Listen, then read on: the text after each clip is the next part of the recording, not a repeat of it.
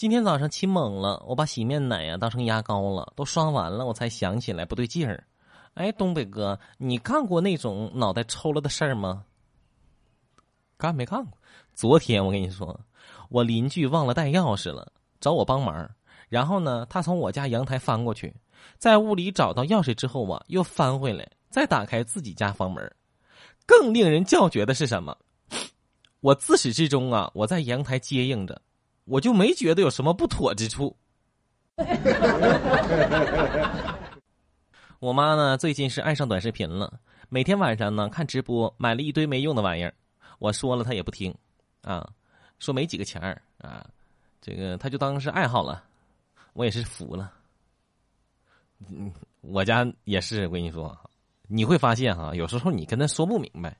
我妈也是爱看直播，那家看看珍珠，看玉石，妈这两天看书法了。昨天他跟我说啊，淘到了一幅画，说是张大千的真迹。经过我仔细的鉴定之后，我发现呢，那作者哪是张大千呢？那是张大干。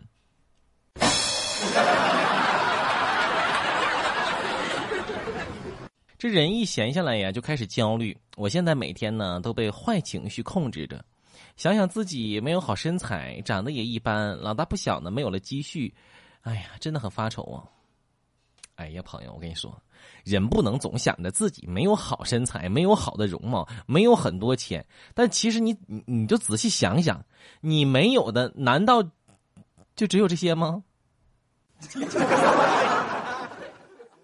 这段时间呢，我看到很多啊，就身边朋友被熊孩子折磨的那是苦不堪言的惨状。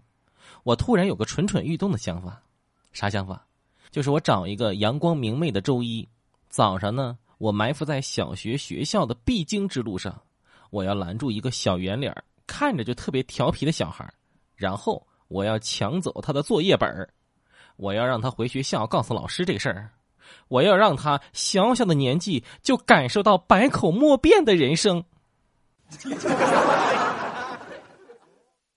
人生之幸事不过三两好友，偶尔联系。谈谈生活，聊聊压力，只是呀，跟好友相处的日常生活中呢，注意要经常说对不起、请、谢谢，啊，这样才能够增进感情。你比如，对不起，今天我没带钱，这顿你请，谢谢。朋友有多重要呢？昨天我的苹果手机泡水了，主板烧坏了。我感觉挺惨的，后来我就临时用了另外一台旧手机，发了个朋友圈，结果怎么样？十多个朋友打来电话慰问，他们不是要充电器，就是要耳机的，这都啥朋友啊？